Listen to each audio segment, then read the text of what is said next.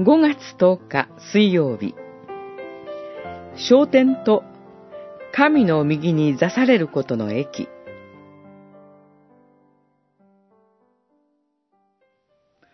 こうして、聖なる者たちは、奉仕の技に適したものとされ、キリストの体を作り上げてゆき、ついには、私たちは皆、神の子に対する信仰と知識において一つのものとなり、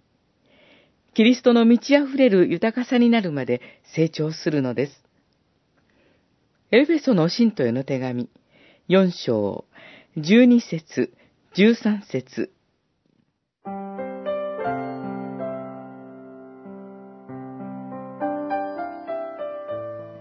ハイデルベルク、問い51は、私たちにキリストの昇天と神の右の座に疲れることの益を教えています。すなわち、キリストは精霊を通して私たちに、天からの諸々の賜物を注ぎ込んでくださること。父から与えられた天地の一切の権能によって、すべての敵から教会を守り支えてくださることです。使徒パウロは、エフェソの信徒への手紙4章で、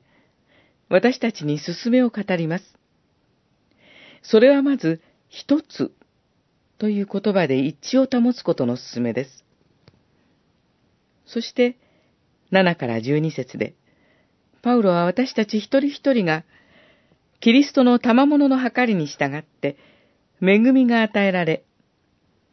使徒、預言者、福音宣教者、牧者、教師という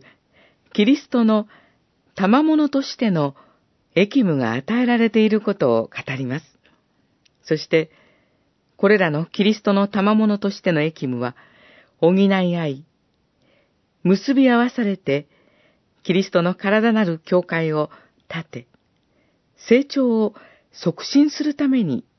与えられたものです。キリストのしもべとしての役員は、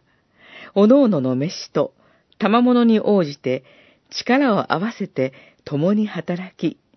主の模範に倣って愛をもって奉仕する。70周年記念宣言。